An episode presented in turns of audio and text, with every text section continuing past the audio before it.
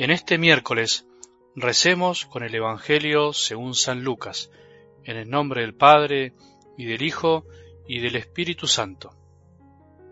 Hay de ustedes, fariseos, que pagan el impuesto de la menta, de la ruda y de todas las legumbres, y descuidan la justicia y el amor de Dios.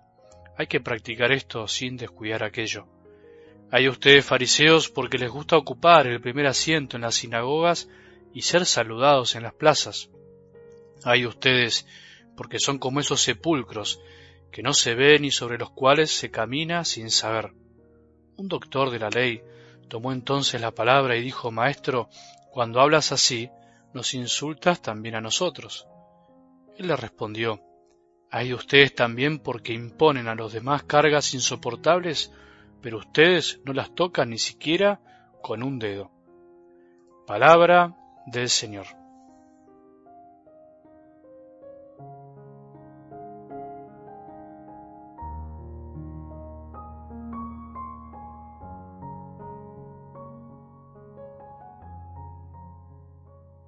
Buen día, que tengas un buen día y que lo empieces de la mano de la palabra de Dios.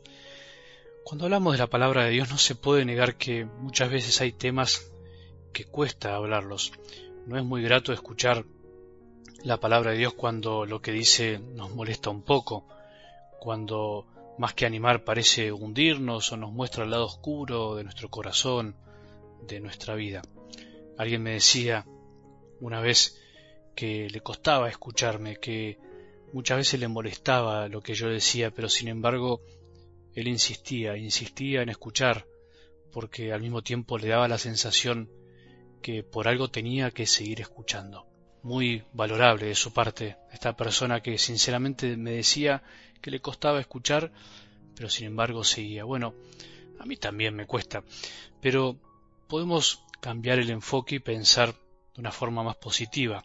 Eso siempre es posible. Pensar que en realidad la palabra de Dios es la luz de la sabiduría divina que tiene que ser y quiere ser música armoniosa para la vida que muchas veces anda como sin fuerza, desentonando por la vida. Cuesta escuchar que Jesús sea a veces tan directo o tan exigente. Lo decía el domingo, solo te falta una cosa. Ve, vende lo que tienes y dalo a los pobres. Solo te falta una cosa, decía. En algunos aspectos de la vida, a veces una sola cosa es todo, o sea, eso que nos falta en realidad es lo más importante. Y en realidad deberíamos pensar que es lógico. Nos guardamos para nosotros lo que consideramos más preciado y no queremos darlo a veces por nada del mundo. Bueno, eso es lo que Jesús pretendió de ese hombre, pero no para obligarlo, sino porque él mismo se lo preguntó, o mejor dicho, le dejó la puerta abierta para que Jesús se lo diga. Solo te falta una cosa. Por eso nuestra pregunta crucial no debería ser qué debemos hacer para heredar la vida eterna. Esa ya la sabemos, sino mejor es preguntarnos y preguntarle a Jesús qué cosa nos falta para ser felices acá en la tierra y tener un tesoro ya en el cielo. Solo nos falta una cosa, y la más importante, ¿Qué nos falta dar? Preguntémonos hoy esta gran pregunta. En algo del Evangelio de hoy las palabras de Jesús también son muy directas y no podemos cambiarlas aunque no nos gusten tanto. No tengamos miedo, porque no es un drama descubrir que somos orgullosos. No debería ser novedad y si es novedad es porque vivíamos en la ceguera, porque de algún modo todos lo somos. Es parte de la condición humana. Y si no lo sabías, bueno, bienvenido a esta humanidad creada por Dios, pero también hecha de barro y llena de debilidad a consecuencia del pecado. En las duras críticas que escuchamos hoy de Jesús a los fariseos y a los doctores de la ley, y de rebote también a nosotros, que lo escuchamos, resalta otra de las hijas de la soberbia, la vanidad o también llamada vanagloria.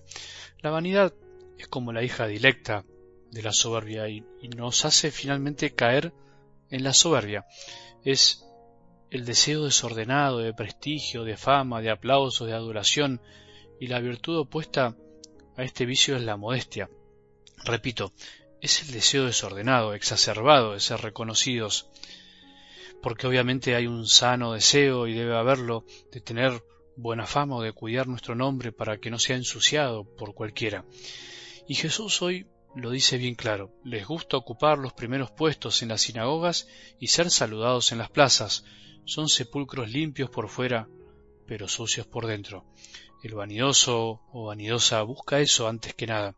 Quiere ser alabado y desea alabarse a sí mismo. Le gusta hacer resaltar sus cualidades o sus logros, y a veces exageradamente, otras muy sutilmente, pero siempre logra de alguna manera que sepan lo que hizo o lo que va a hacer, y si no lo reconocen se pone triste o incluso a veces se enoja.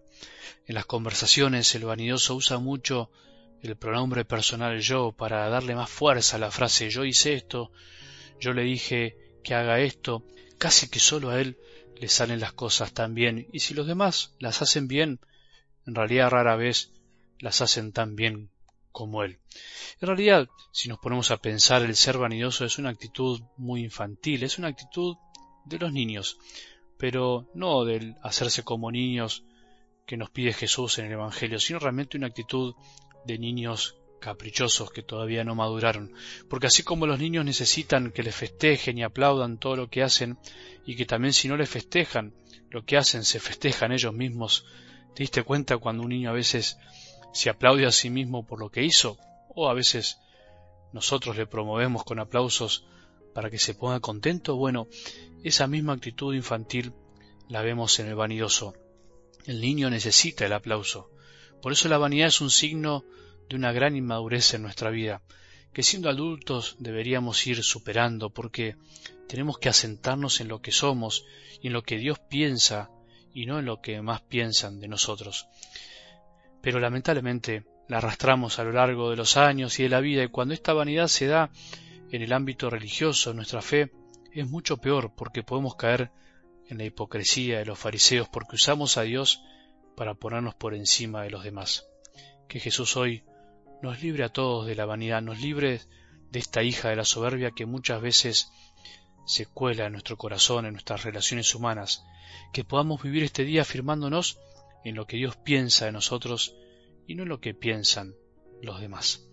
Que tengamos un buen día y que la bendición de Dios, que es Padre misericordioso, Hijo y Espíritu Santo, descienda sobre nuestros corazones y permanezca para siempre.